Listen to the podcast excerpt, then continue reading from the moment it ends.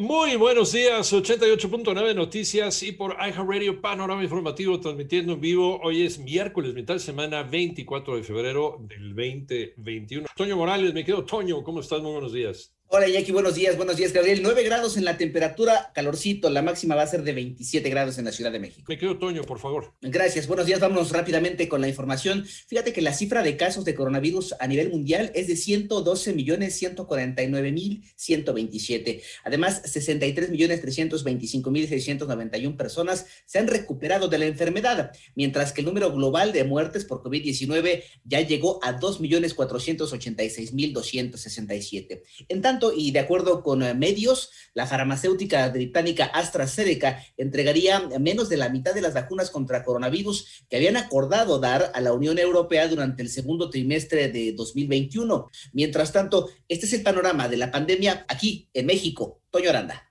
México suma 181.809 muertes por COVID-19 y 49.273 casos activos, detalló Gabriela Nucamendi, directora de Vigilancia Epidemiológica de la Secretaría de Salud Federal, durante el informe diario vespertino sobre la pandemia por COVID-19 que se presenta en Palacio Nacional. La Ciudad de México, Puebla y el Estado de México tienen más del 50% de ocupación de las camas con ventilador. Los datos sobre la vacunación indican que hasta el martes 23 de febrero se aplicaron 40.684 vacunas contra COVID-19, lo que suma en total 1.801.156 inmunizaciones realizadas en nuestro país. Gabriela Nucamendi puntualizó que hay 11 casos de las cepas de COVID-19 en sus variantes británicas y brasileña activa en tres estados distintos. Sobre las cepas que hemos identificado en el país, actualmente tenemos seis casos de la variante de Reino Unido, tres en el estado de Tamaulipas, tres en Nuevo León. Tenemos un caso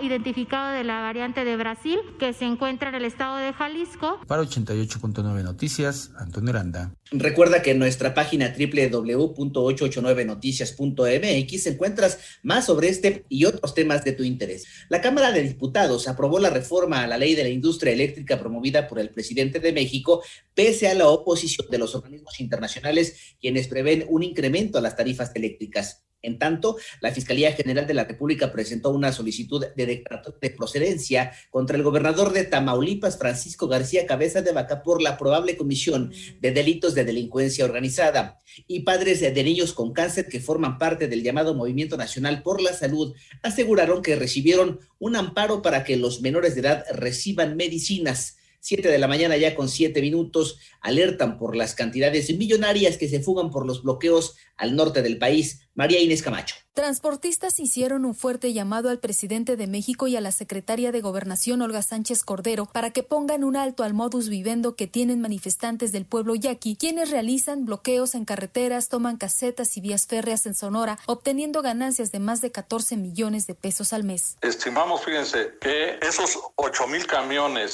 si todos aportaran lo que les indican cada uno de los retenes de la, de la tribu yaqui, estarían aportando alrededor de 600 pesos cada uno de ellos, lo que les da una ganancia mensual de más de 14 millones de pesos. Esto es lo que nos alarma, porque ya no es una forma de prota, sino ya es una forma de vida. Fue la voz del vicepresidente de la Canacar, José Refugio Muñoz, quien dijo que es urgente la intervención del presidente de México. Justamente porque ahí lo que necesitamos es que de nueva cuenta venga una orden presidencial para que de una vez y por todas se resuelva el problema de los yaquis. Que ya se deje de estarles dando largas al asunto. 88.9 Noticias, María Inés Camacho Romero. Emma Coronel, esposa del Chapo Guzmán, permanecerá en prisión preventiva en Estados Unidos mientras se realiza su juicio por los cargos de narcotráfico. La jueza eh, Robin Meriwether del Tribunal Federal de Distrito de Columbia no le otorgó derecho a fianza por riesgo de fuga.